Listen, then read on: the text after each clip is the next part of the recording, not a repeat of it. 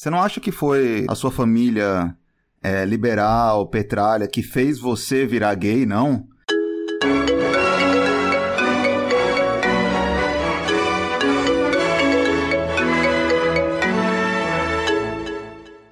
Caviaretes desse meu Brasil, estamos começando aqui o nosso 14 episódio. 14 episódio já? 14, ah. né? Quinto. Quinto. Décimo quinto. Décimo quinto, décimo quinto é. episódio. Gente, eles crescem tão rápido. Mas enfim, começando aqui mais um podcast Caviares, desse podcast que, segundo o Spotify, ocupa a primeira posição no ranking de melhores podcasts gravados aos sábados e editados por Minha Passione. Que inclusive está aqui com a gente hoje, né? Boa tarde, Minha Passione. Tava com saudade de você, viu? Tava com saudade. Você não sente minha falta, mas eu sinto muito a sua falta. Claro que sim. E a gente também para. tem a presença de, de, dos nossos caviares de sempre, que eu adoro implicar. Bruno Barros, Felipe Pena. Olá. E o nosso diretor, Leolana, que entrou aqui, a gente não sabe se ele entrou sem querer, se foi o filho dele, mas ele está aqui. Vamos ver se ele fala alguma coisa.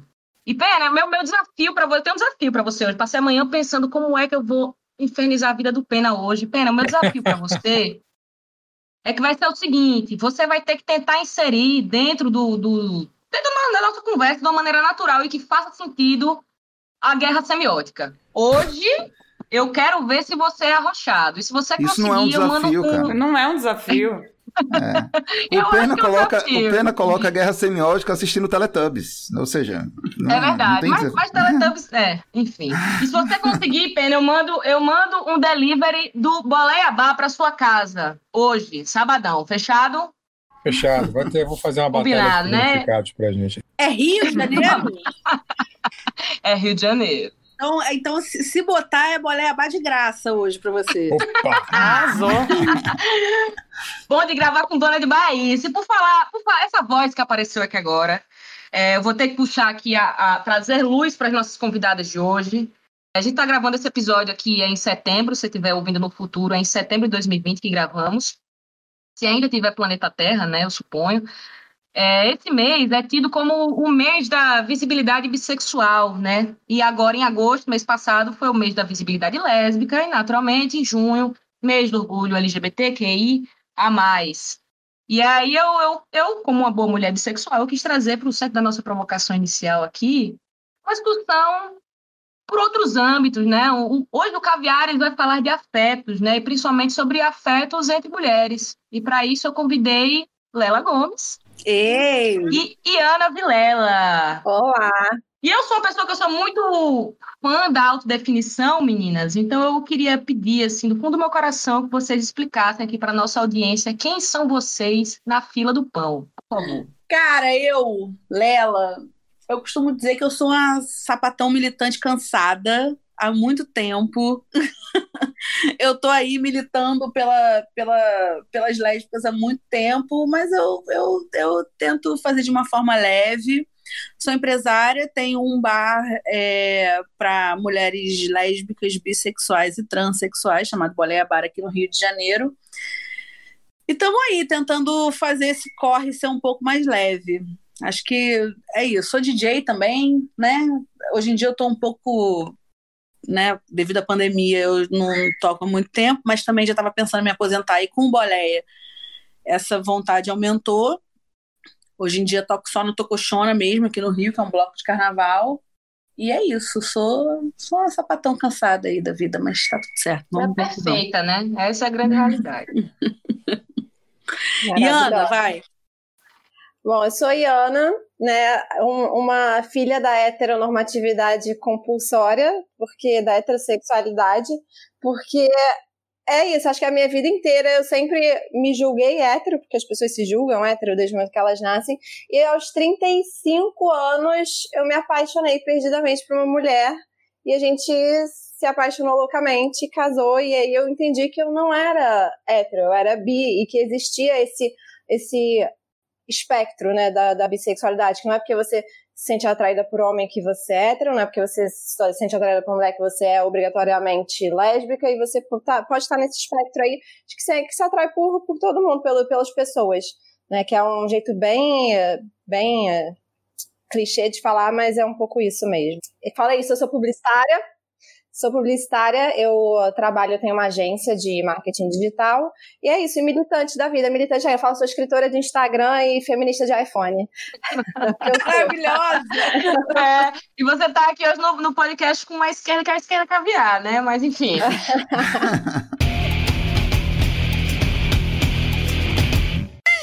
Você fala uma coisa assim que, que, que já me puxa logo para o meu questionamento inicial que eu pensei em trazer para a gente hoje, é, eu estava refletindo sobre. Acho que a gente que está sempre nesse meio militando porque a gente precisa militar por uma questão de sobrevivência, é, acho que a, a, a, discussão da, da nossa sexualidade, assim, de um modo geral, pelo afeto, nos tempos que a gente está vivendo hoje, ela termina ficando num lugar mais tímido, né? Porque a gente precisa se impor de uma maneira mais rígida, de certa forma, dentro de certos meios. É, eu estava refletindo assim sobre, sei lá, a primeira vez que eu me entendi sentindo algo que poderia ser um desejo sexual por uma, uma mulher e coisa e tal. E eu lembro que o sentimento era uma coisa de medo, assim. E eu acho que eu tinha oito ou nove anos, sabe? Era uma coleguinha da escola, e aí tinha uma coisa com a professora também. Eu acho que até estava comentando com ela um dia, uma foto que eu postei do São João, e eu odiava o São João porque eu tinha que dançar com um menino, assim. Eu sou bissexual, mas eu queria dançar com a professora, porque eu era apaixonada pela professora. Então, os melhores dias eram os dias em que o meu coleguinha ou faltava ou adoecia, que era a minha oportunidade de dançar com a professora sem ser julgada porque estava dançando com a mulher. Loucura, né? Assim, na, na cabeça da gente, assim, desde muito cedo.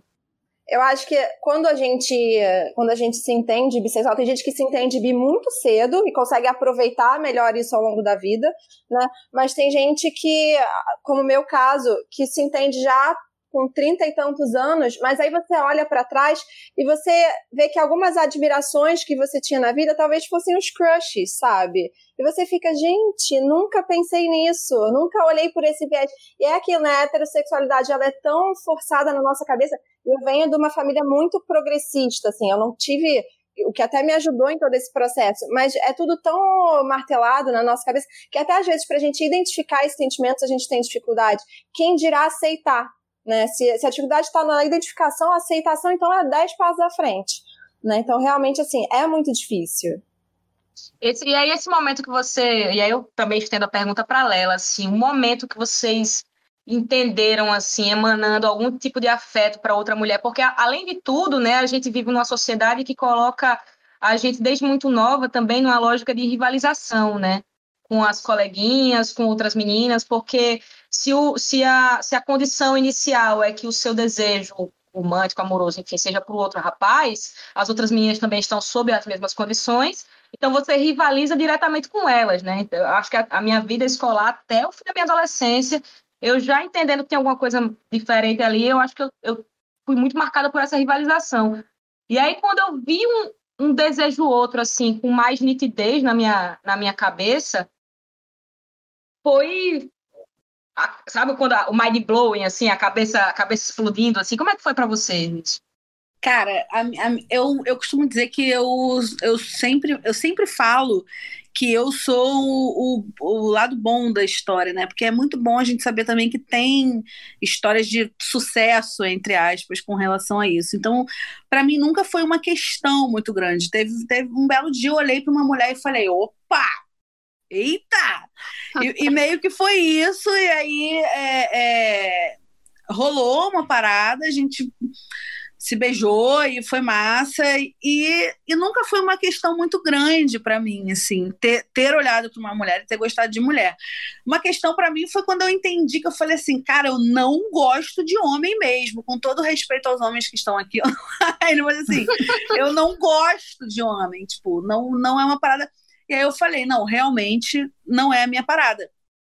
E eu costumo dizer que eu sou lado bom porque eu nunca tive nenhuma questão, assim, tanto familiar, tipo, para contar para os meus pais, tanto é, é, é, comigo mesmo. Eu simplesmente olhei para uma mulher, gostei dela e foi super fácil para mim, assim. Eu sempre fui muito. Eu não sei se é porque eu fui criada numa família muito liberal.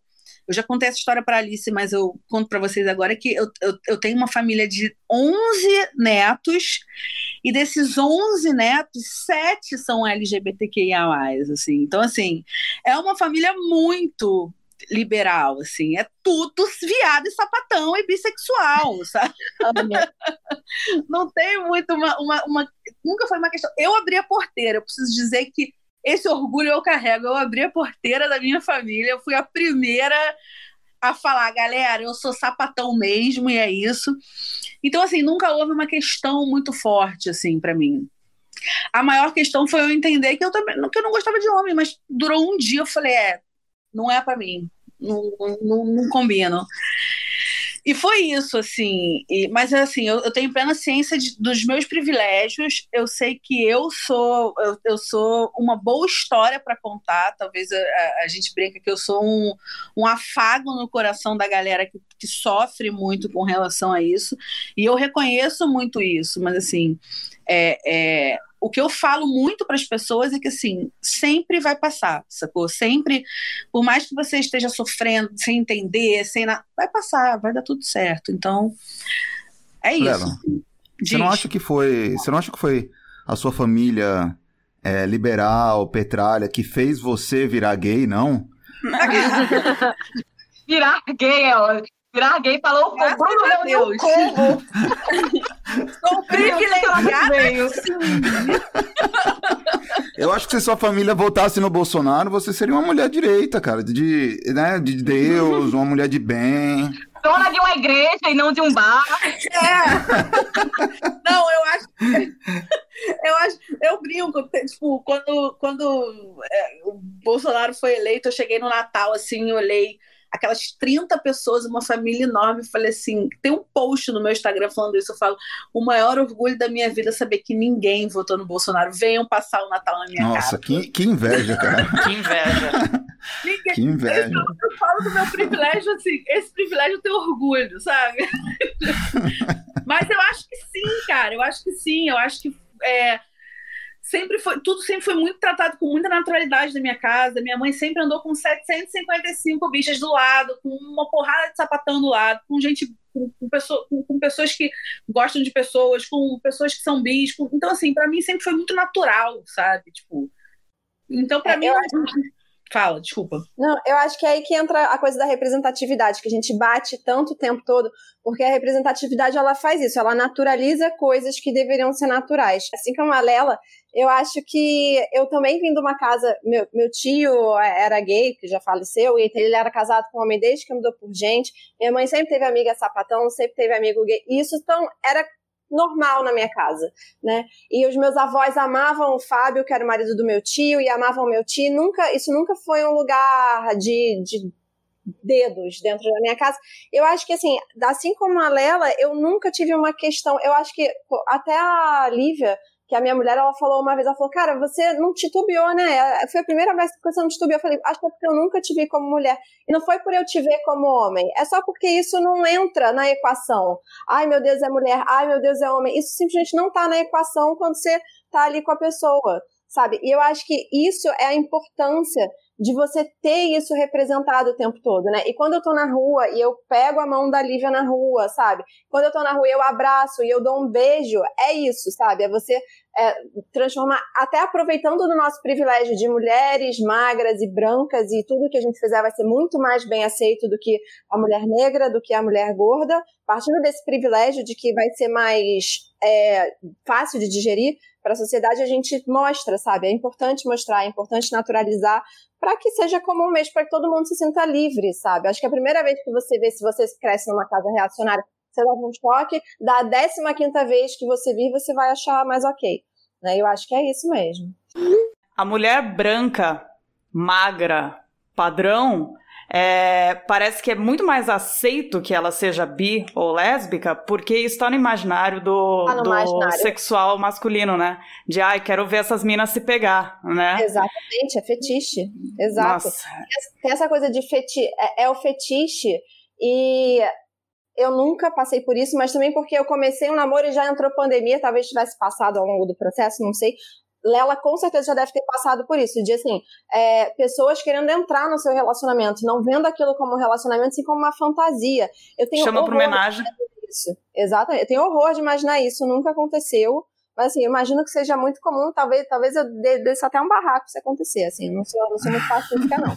Rola bastante, assim. É, acontece muito de você estar numa festa com a sua namorada ou com a, uma gata, com uma crush, com o que seja, e o cara chegar. Eu não. Eu, parei de frequentar muito, muito evento hétero, assim, eu já, mas eu já trabalhei, eu já trabalhei com a Carol Sampaio e com o Michel, quem é do Rio sabe o nível da heterossexualidade que, que é.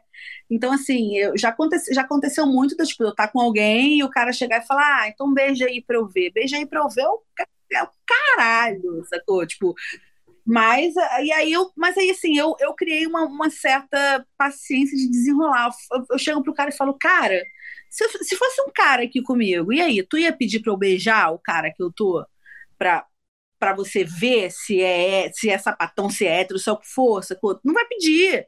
Entendeu? E aí os caras meio que ficam meio quebrados e tal.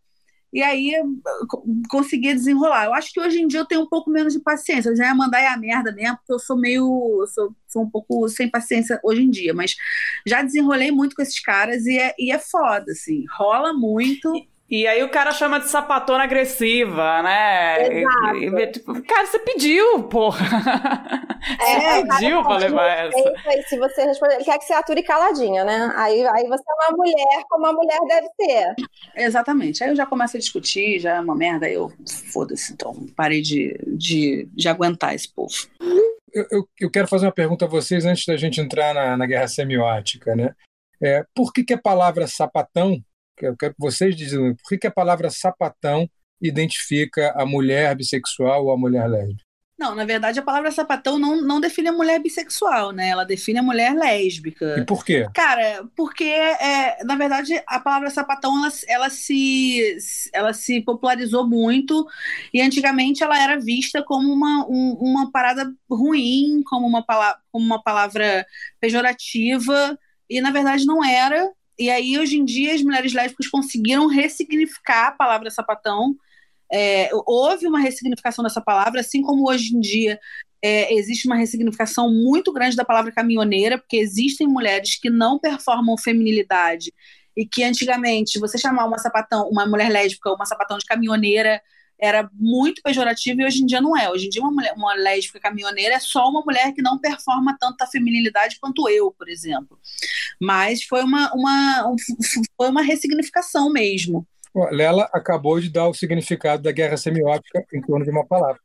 Essa ressignificação ela acontece dentro da gente que tem contato. Agora, quando a gente pega aquela direita cristã, eles ainda usam achando que estão ofendendo ao falar, ah, essa sapata caminhoneira. Eles acham que isso é uma ofensa, né? Mas aí hoje em dia a, eles podem chamar de sapatão porque não vai ofender, porque foi a gente significar essa palavra. Então podem me chamar de sapatão, que foda-se, eu sou sapatão mesmo, sacou? E, e, é isso, a gente conseguiu. Pode chamar uma caminhoneira de caminhoneira, aquela caminhoneira, sou caminhoneira mesmo. Lela, onde a direita vai usar isso na batalha na guerra semiótica é tentando falar que, olha, suas filhas vão virar sapatonas, porque a, a esquerda vive de sapatões, gays. Essa é a guerra semiótica que acho que a Mia está se referindo e a Alice também. É uma utilização da direita para impor códigos morais, que são códigos morais da família tradicional cristã, e impor esses códigos morais como estratégia de medo dentro do discurso. E daí utilizar a palavra sapatão. É, é isso que eu estou dizendo, mas que bom que você usou o termo ressignificação para a própria comunidade se apropriar da palavra como algo positivo. Então a gente já configurou aqui, eu estou muito feliz que vou ganhar minha cerveja, vou ganhar meu hambúrguer, porque gente, vocês já configuraram a, a, guerra semiótica, que é o que a gente está vivendo, é, essa é uma brincadeira interna do programa, viu, Lela? E a gente sempre faz aqui, porque eu estou o tempo inteiro falando sobre isso, que a gente está perdendo essa guerra para a direita, porque a direita consegue dar significados a essas palavras e a gente tem uma dificuldade imensa de, de trazer os nossos significados para bom termo e não se assustar com aquilo que essa direita fascista faz hoje em dia. Mas que bom que você trouxe esse termo. Eu estou muito feliz aqui agora de poder comer esse hambúrguer e essa cerveja. Tem uma tia minha que quando ela, ela descobriu pela minha família que eu estava me relacionando com a mulher, é, ela, ela espalhou para o resto da família que a Alice era Gillette. Alice é Gillette. Por que Gillette? Que a Alice corta para os dois lados, né? Eu acho que é uma.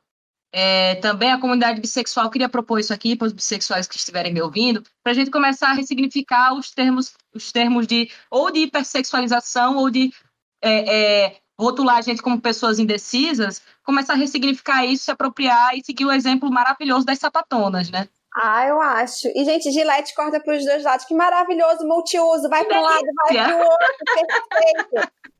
O que eu acho ruim do termo Gillette é porque você está fazendo propaganda de uma marca, né? Na verdade, é melhor falar navalha.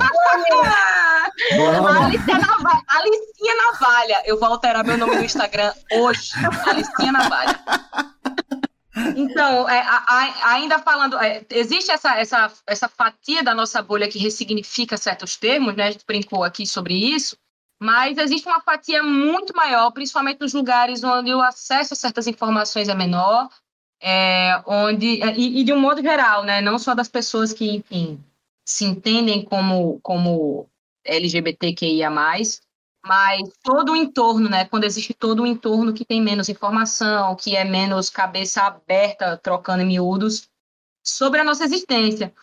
E aí, é, é, isso me vem, me vem à, à, cabeça um questionamento que é sobre é, é a, a, própria saída do armário, né? Assim, hoje, hoje me parece que é, em, em, determinados nichos um pouco mais privilegiados, onde o conhecimento chega de, de certa maneira, geralmente nessas famílias que são mais progressistas ou que têm um entendimento mais liberal da, da orientação sexual, termina sendo mais fácil essa sair do armário, né? Independente da, do momento que seja.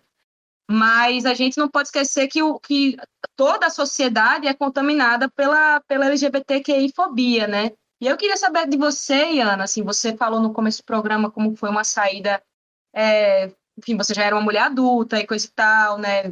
De repente já era independente, enfim. Como é que foi para você essa, essa saída na idade que você estava quando você saiu do armário? Eu, eu acho que, assim, é, é aquilo, né? Eu vim de um lugar de muito privilégio, sim e não. Porque a minha família, por parte de mãe, é muito progressista, total fe festa de todos. E a minha família, por parte de pai, é uma família religiosa, né? Eles são batista, que é, enfim, evangélico, de alguma forma. E apesar de ser um evangélico mais light, né? Eu brinco que é o evangélico soft, mas é. Né? Então, assim, é, eu acho que eu, para evitar, eu não queria fazer disso um grande momento, eu não acho que isso tem que ser um momento solene, sabe? A gente está falando de, de sexualidade, e se a gente quer normalizar, isso não tem que virar um grande, uma grande coisa. Então, eu simplesmente eu postei no Instagram no Dia dos Namorados. Eu postei a mim, a Lívia, falei de amor, falei que é um dia, tipo, que não importa se foi o pai do Dória que criou, a gente está aqui celebrando o amor, então vamos lá, é isso aí, a gente se ama. E eu acho que assim, a minha mãe me ligou no mesmo dia, minha filha, você está namorando? Você está namorando a menina? que bom, você está feliz, foi ótimo, né? Em compensação, o, do, do, lado do meu pai, eu senti um grande silêncio. Mas eu acho que o silêncio, ele, ele é, é um pouco violento, porque ele é aquilo, né? Ele é tipo, ele te invisibiliza de alguma forma, né? Ele te, te transforma em invisível. Mas eu acho melhor do que a negação. E ao mesmo tempo, é aquilo, né? Eu ter tido essa, essa criação mais progressista do lado da minha mãe, eu sempre bati muito é, na tecla. Eu tenho um irmão mais novo, que ele é 18 anos mais novo do que eu, e ele é gay, e ele já ele se diz gay, acho que desde 13 anos de idade, desde que ele descobriu a sexualidade dele. Então ele já veio abrindo caminho, né? Um menino de 13 anos que é de uma, de uma de uma geração completamente diferente da nossa, já veio abrindo caminho com o pé na porta, e eu sempre defendi ele. Eu acho que eu percebi que meu irmão era gay, ele era muito novo. Hoje em dia ele já tem 19 anos, já tá super mais velho. Mas eu descobri que ele era, eu entendi que ele era gay muito novo, e eu sempre defendi ele com unhas e dentes. E quando a família do meu pai vinha com uma com uma, um tipo de, enfim, qualquer tipo de preconceito, falava, não, eu, por que, que você está falando isso? Eu acho isso preconceituoso, acho isso terrível, não sei. Eu, ao mesmo tempo, é engraçado olhar para trás e perceber que eu vim batalhando o meu espaço também, de alguma forma. Né? E eu, enfim, tenho lua em peixes, me perdi no que eu estava falando, esqueci sua pergunta. Finalizou de um jeito extremamente sáfico, citando astrologia. Perfeita. Eu concordo com tudo que você falou. Não importa o que você disse.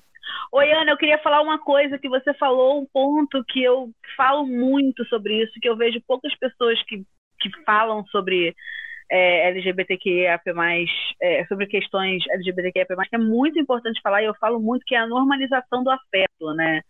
É, é, eu acho que isso é muito importante de ser dito, Eu falo muito sobre isso, as pessoas falam, ah, ter uma personagem lésbica numa novela é reconhecimento. Eu falo, pô, beleza, é reconhecimento, é representatividade, mas assim, eu vou sentir muito que o trabalho que eu faço está feito quando existir personagens lésbicas ou bissexuais numa novela e que isso não seja assunto. Assunto. Por exemplo, Exatamente. Eu acho que a normalização é extremamente importante, sabe? Eu acho que isso é uma coisa que a gente tem que falar muito e se fala muito pouco. Ele sempre mostra o sofrimento, né? Assim, ah, e aí a família não aceita, e aí tem problemas na rua, e aí o gay é espancado. Sempre traz isso com um grande peso negativo, em vez de trazer isso como uma coisa normal. Porque eu acho que quando você está comunicando, ainda mais em novela, ainda mais está comunicando para todo mundo, e você coloca uma pessoa é, gay ou lésbica sofrendo uma violência, você também normaliza a violência, sabe? Uhum. Em vez de você chegar e colocar aquilo como Sim. um cotidiano, um cotidiano em que todo mundo vive em paz, que tá ok, você, enfim, escolher Você normaliza um estranhamento, né? Exatamente. Uhum. Exatamente. Uhum. Eu acho que a gente tem que falar muito sobre as violências que as pessoas LGBTQIA+ sofrem. Isso aí é, é, é o mais importante mas eu acho que, que a normalizar, normalizar o afeto é muito importante também. Eu acho que a gente tem que co correr atrás disso. A, a, minha pergunta é: será que isso não tem a ver com o fato da falta de é, representatividade nas pessoas, por exemplo, que estão escrevendo a novela? Ou nos diretores dessas, no, dessas novelas, e eles, eles, sobre essa ótica heterossexual, a única coisa que eles conseguem pensar quando eles vão escrever alguma coisa, ou né, planejar uma história que, que envolve a homossexualidade é no sofrimento da homossexualidade e não no, no dia a dia, na, na vida normal dessas pessoas. É, é, é, talvez seja, seja essa questão de a gente precisar de autores que tratem disso de uma maneira diferente. A gente, tá, é estranho, até porque a gente já tem uma boa parte de autores de novelas e de diretores que não são heterossexuais. Com certeza. É, mas, assim, por exemplo, a gente está aqui com a Alice. A Alice tem uma, uma websérie que conta a história do amor de duas mulheres e, assim, é uma websérie que a gente fala que é uma websérie lésbica, beleza? Mas é uma websérie sobre o amor de duas pessoas, ponto. Existem várias outras questões no meio da série, existe, mas, assim, é a relação delas duas é completamente normalizada em séries, por exemplo, tanto em Escondrijo como em algumas outras. E também tem isso de, eu, eu acredito que os autores, não tanto os diretores, mas eu acredito que os autores, eles já, eh, a maioria de, grande maioria não, mas grande parte deles são homens gays, mais velhos e que sofreram muito por serem homens gays, é, a, devem ter saído do armário alguns muito nem saem, cedo, né, Lela? E aí passaram por coisas. É, alguns nem saem, alguns nem saem de fato. E aí eles têm essa visão, mas aí eu acho que entram, entram produtos como Septo, como outras webséries que estão aí para normalizar isso. Assim. Eu acho que por isso que eu falo muito sobre a importância de, de, dar valor a essa galera que faz esse conteúdo. Eu acho que também importante. é uma coisa que, que precisa. É, requer um trabalho de base, assim, e esse trabalho de base também não, não precisa ser é, unicamente segmentado para a mídia em si, né? Claro, a arte ela tem um poder de discussão de certos tópicos através da, da ludicidade, né? Que é, que é muito importante, porque às vezes você está trazendo temas, por exemplo, o septo, é, é, consegue inserir dentro, dentro da série a, a, relação entre as duas mulheres, que não é o foco principal da coisa, né? O personagem tem conflito, enfim. Mas eu acho que também é uma questão de da gente batalhar ainda mais por, contra, é, contra políticas como, por exemplo, a, a, a, censura dentro das escolas, né? Os professores não podem falar sobre certos temas dentro das escolas. É, e isso é uma questão de, de, política pública, né? E também de certas condutas na vida privada. Por exemplo, quem tem filho, quem tem criança, né? É, tentar trazer para a discussão. Bruno, Bruno tem um lugar de fala para falar sobre isso. Ele cria um, um rapazinho mas eu acho que o, que o ponto é isso, é, é, é tentar inserir de diversas formas a discussão, né? Não, não é, colocar só para mídia isso, né?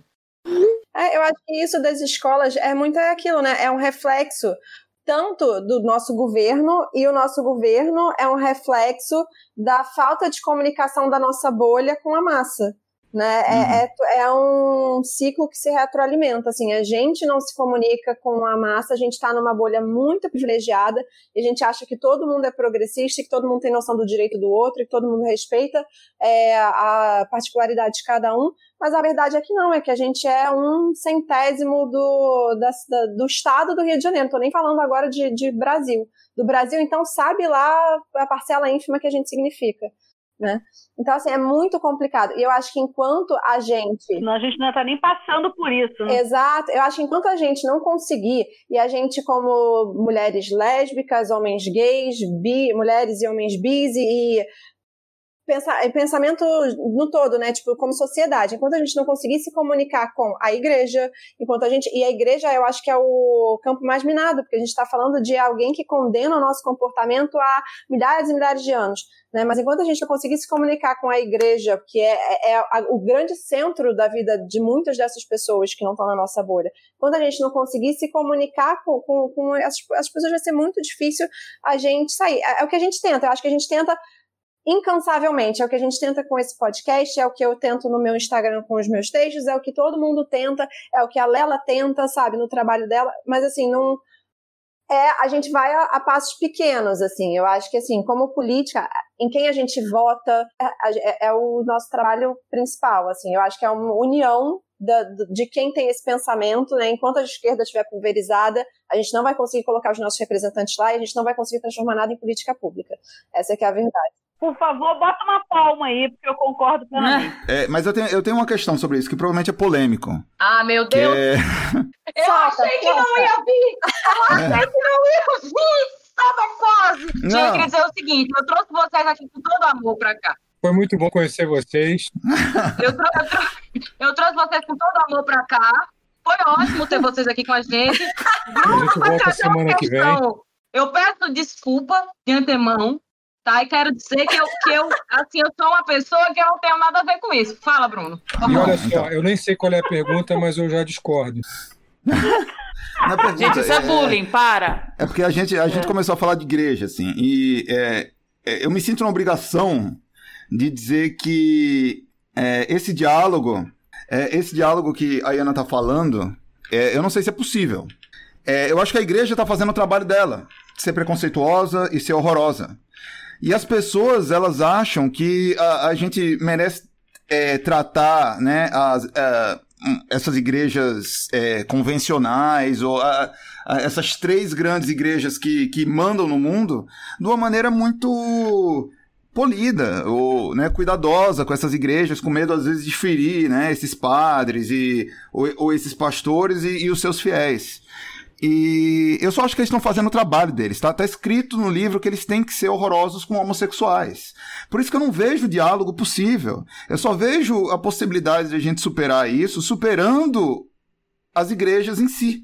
Mas assim, é, eu realmente é, eu acho que enquanto houver muita polidez ou muita preocupação em não ferir ah, né, o, o sentimento dos crentes ou do, do que eles sentem por Jesus ou por esse Deus sangrento do Velho Testamento, a gente não vai penetrar esse espaço, porque é um espaço que é, em princípio, tá no DNA, o preconceito tá no DNA deles. Eu, eu não vejo A diálogo. nem- manipulação nem sei se eu precisa acho do que- preconceito. Exato, eu Né, nem sei então. se, se quero me desgastar di- dialogando com eles. É porque assim, eu entendo que tá no DNA como instituição, mas assim, existem pessoas, e eu tô falando de indivíduos que estão nessas instituições e que eu acho que podem começar um movimento. Tem o pastor Henrique Vieira, sabe? Que ele é um cara hiper progressista, né? E Sim, ele é mas é um pastor, e pastor. ele prega lindamente. Eu falei, gente, se tem alguém pra me fazer acreditar em Deus é esse homem, cara. Eu acho que eu sinto eu sair convertida. Assim, impressionante. Não, eu acho que assim, a gente tem que falar de ocupação mesmo, sabe? É, fazer tração de um paralelo bem, bem raso. É, anos e anos atrás, eu trabalho com marketing de moda, sempre trabalhei com isso. E sei lá, em 2014 eu entrei numa grande neurose, falando assim: ah, esse mercado preconceituoso, que não aceita mulheres gordas, que não aceita pessoas negras, é um mercado horroroso. Eu preciso sair desse mercado. Eu conversei com um grande amigo meu e ele falou: Mas, Ana, se você que pensa diferente sai desse mercado, sobra quem nesse mercado? Sabe? Quem pensa como as coisas operam. Então, assim, a, a gente precisa ocupar esses lugares, sabe? Então, eu acho que, assim, é, o meu irmão mais novo, ele é da Igreja Batista. E ele é gay, assumidíssimo. E eu falo, não saia da igreja. Continue na igreja, sabe? Seja parte dessa comunidade com toda a sua vivência sabe? E eu acho que assim, é muito sofrimento, porque você usar o seu corpo como batalha é muito sofrido. Só que se a gente não tiver disposto, cada um do, no, no, seu campo, a assumir esse sofrimento, a gente não vai mudar nada. Sabe? E eu acho que acabar com a instituição igreja é tão difícil que a gente está mexendo com fé, a gente está mexendo com morte, a gente está mexendo com vida após a morte, a gente está mexendo com, com um, uma questão filosófica aí tão profunda que eu acho mais fácil a gente penetrar esses lugares do que a gente acabar com eles. Uhum. Então, é, essa estratégia, né, de você penetrar algumas áreas e, e conquistar essas áreas é o que o, o a direita é, o, é, acusa a esquerda de fazer e chama de marxismo cultural. É... Ah, que faça! Não, não, tudo bem, claro. Eu, eu sou totalmente a, a, favor. Mas eu não sei se funciona na igreja, cara. Eu não sei, porque é, um, é uma coisa muito. Peraí, eu falei que eu sou a favor do marxismo cultural, alguém vai copiar essa frase em algum lugar e vão dizer que o marxismo então cultural fala. existe e tal. Amigo, fica tranquilo, você não tem essa relevância. Fica tranquilo. É. Não, eu quero deixar claro, o marxismo cultural não existe, tá? Não, é, é, é uma invenção do Olavo de Carvalho. Mas é, o que eu quero dizer é o seguinte: é, eu não sei se esse tipo de penetração é possível uma instituição como a igreja ou como o cristianismo, por exemplo. Não sei.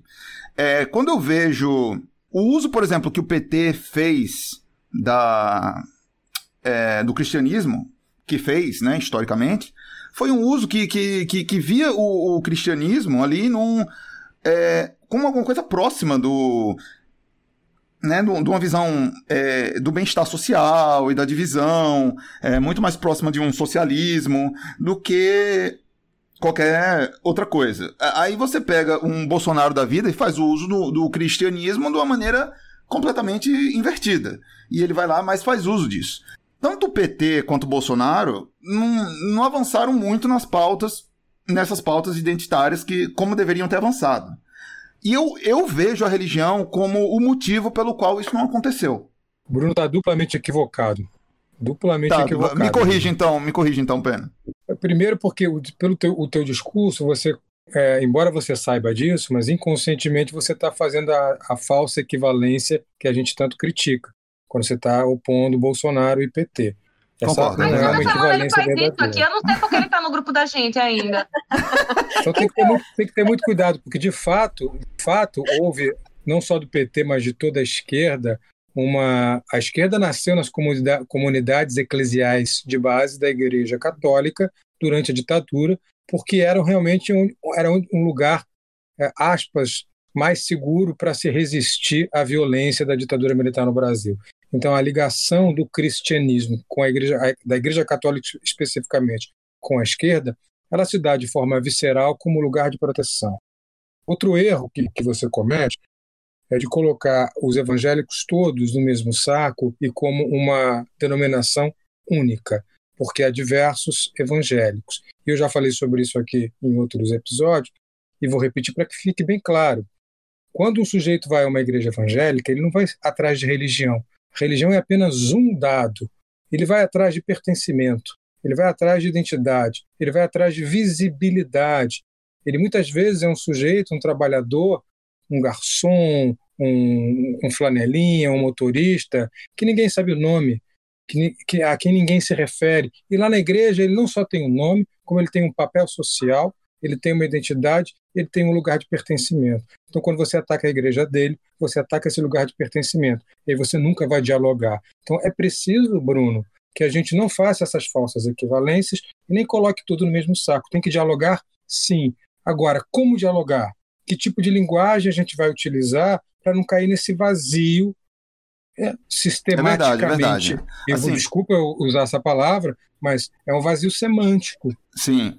É, a gente, a gente é, tem um vazio semântico quando a gente dirige, corrigir, se, é. dirige, se dirige. Então, eu já te corrigi, você não precisa se corrigir, não. Já tá, foi corrigido. Vamos deixar ele, vamos deixar ele não, não. falar, que é melhor. Não. Eu acho que então, você acertou. É. Não faça essas falsas equivalências não use esse seu pano úmido e nem as suas, as suas toalhinhas umedecidas é, para fazer Eu quero isso, dizer o seguinte: você está certo em relação à falsa equivalência. Eu concordo 100%. Em relação ao segundo ponto que você disse que eu errei, é. Ah, as pessoas precisam de uma identidade. Tá? As pessoas encontram identidade jogando Fortnite. As pessoas encontram identidade torcendo pro Flamengo. Ou seja, eu não sei se é, a igreja é, é, o lugar que a gente tem que abraçar as pessoas. Pronto, é isso que eu tenho para falar. E é isso. Vai, vai dizer isso numa comunidade onde a pessoa não tem cinco reais para comer. É isso. Vai, Ana. Eu vou cortar o microfone. Tá cortado. Vai, Ana. Ordem, ordem.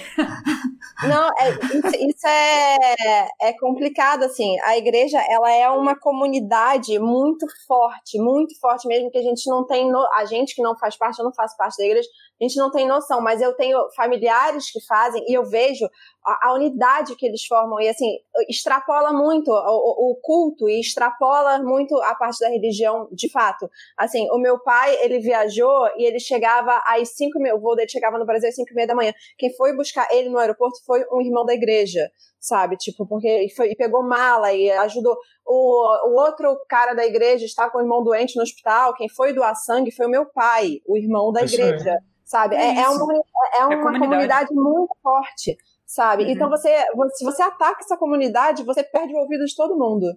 É muito complicado. Não é, não é uma comunidade PlayStation, Bruno. É uma comunidade de verdade. Que é bem forte, hein? O que eu acho legal que a Iana falou do pastor Henrique é que, é, querendo ou não, eu, eu assim, não, não frequento a igreja, eu sou macumbeira, graças a Deus, sabe? Mas, assim, o que eu acho legal é que é, hoje existem algum. São, gente, não é nem 0,1% do que é a igreja, mas existem representatividades, como o pastor Henrique Vieira, e como alguma. Eu, eu, confesso, como eu não sou tão da igreja, assim, eu não, não sei se eu vou falar o perfil certo, mas existem hoje em dia meninas lésbicas e crentes que falam sobre isso e que eu acho muito importante falar. Se eu não me engano, é crente caminhão e arroba lesbicrente. Eu acho que é isso. Se eu estiver errado, vocês me desculpem, mas aí vocês vão pesquisar e vocês vão achar. E, cara, é 0,1%? É, mas elas estão dentro da igreja, são mulheres gays que estão dentro da igreja e que estão falando ali que são, que, que, são duas mulheres lésbicas, um bando de sapatão crente, falando para sapatão que é crente, entendeu? Porque tem, entendeu? E, e, e, eu acho muito importante isso, assim, mas eu, eu sou completamente alto de igreja, gente, só queria dizer isso. Não, eu acho que, Lela, você foi perfeita aí, e tem um, um equívoco que eu vejo da, dentro, da, dentro do nosso meio progressista, assim, não sei se assumo que todo mundo aqui é de esquerda, mas assumo que todo mundo aqui é progressista, e, e uma coisa que eu vejo é que a gente também. Cadê a autocrítica da esquerda, né? Porque, por exemplo, tem uma questão que eu vejo, que eu fico um pouco puta. Tem umas coisas que eu fico um pouco puta, que, por exemplo, o, o rapaz lá, o 03, é 03? O que manda nas redes sociais lá? 02. Carluxo. Carluxo. Carluxo, 02. Pronto, você falou, vocês falaram um termo aí que é justamente sobre isso que eu vou problematizar agora. Boa. E aí eu tava refletindo assim sobre isso, que assim, algo que eu aprendi dentro da minha vivência enquanto mulher bissexual e convivendo no, dentro do meio LGBTQIA+, majoritariamente, é que eu não posso arrancar ninguém do armário. Não posso arrancar de forma alguma ninguém do armário, Nem sabe? Ele. E aí eu acho... Filho da puta não pode ninguém. arrancar.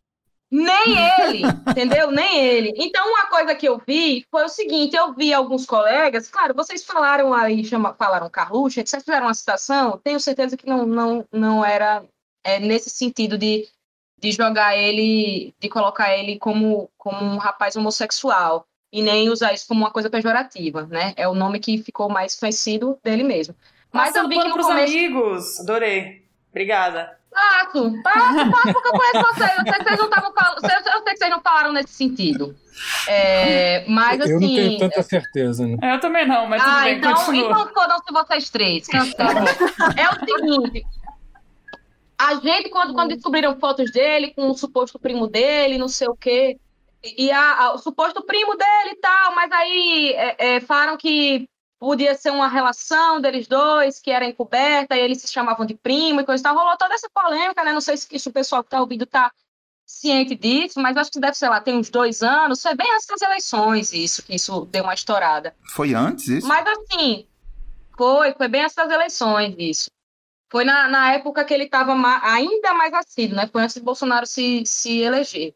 Mas o ponto é que, de certa forma, eu, eu, via, eu via uma galera da esquerda uma galera de uma certa idade já usando isso como um ponto contra, assim. Eu acho que em nenhuma discussão, nenhuma discussão, seja nessa, nessa coisa meio binária que a gente está vivendo hoje, não importa.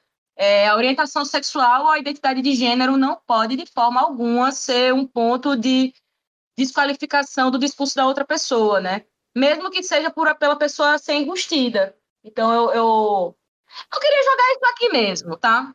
Vocês acham, vocês acham pertinente que o Carlos Bolsonaro ele se utilize de um discurso homofóbico e não seja atacado dentro da sua homofobia a partir de uma suposta de um suposto armário? Ou seja, é, isso é condenável? Isso que eu perguntando. Eu acho que a gente não pode fazer isso. Eu acho que eles têm. É, é, lembra aquela coisa que o Zé da Silva falou que que é quando é o puxar para o chão, né? É, é jogar o jogo o jogo é sair do o boxe jogo inescrupuloso. Vai para o chão e lá eles ganham. Exato, e é, e é, não jogar, é não usar uma coisa que a gente tem orgulho. Eu tenho orgulho de ser da comunidade LGBTQIA+.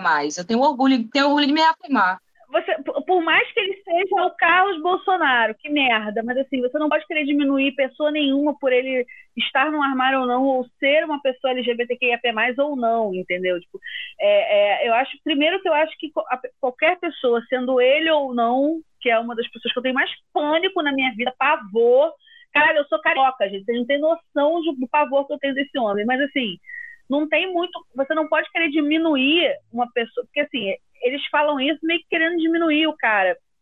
Eu sou uma pessoa LGBTQIA+, eu sou sapatão, então assim, eu, eu não posso diminuir ele por isso.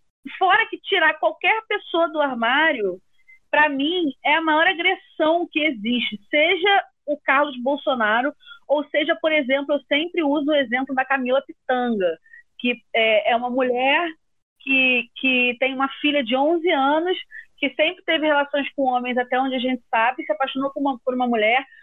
Hoje tem uma, uma namorada, uma mulher, não sei se ela é casada, não sei mesmo, mas assim, ninguém sabe o que se passa na família da Camila Pitanga, ninguém sabe. Então, assim, é uma agressão muito grande você tirar uma pessoa do armário. Seja a Camila Pitanga ou seja o Carlos Bolsonaro, entendeu? É, é, e, e, aí tem a questão do Carlos Bolsonaro de colocarem ele como um cara gay de uma forma pejorativa, e que não é pejorativo, entendeu? A gente tem orgulho pra caralho de ser quem a gente é, e é isso. Só complementando o que a Lela falou, é, existe um senso comum de colocar no homofóbico um, um enrustimento, né? Tipo, todo, toda pessoa é homofóbica porque é, é enrustida. E eu tenho um amigo, o Dudu, que ele, que ele é gay, e ele fala assim, gente, pare de, de trazer para a homossexualidade até essa culpa, sabe? Até isso vocês querem botar na, na homossexualidade. Exatamente. Se a pessoa é preconceituosa, é preconceituosa.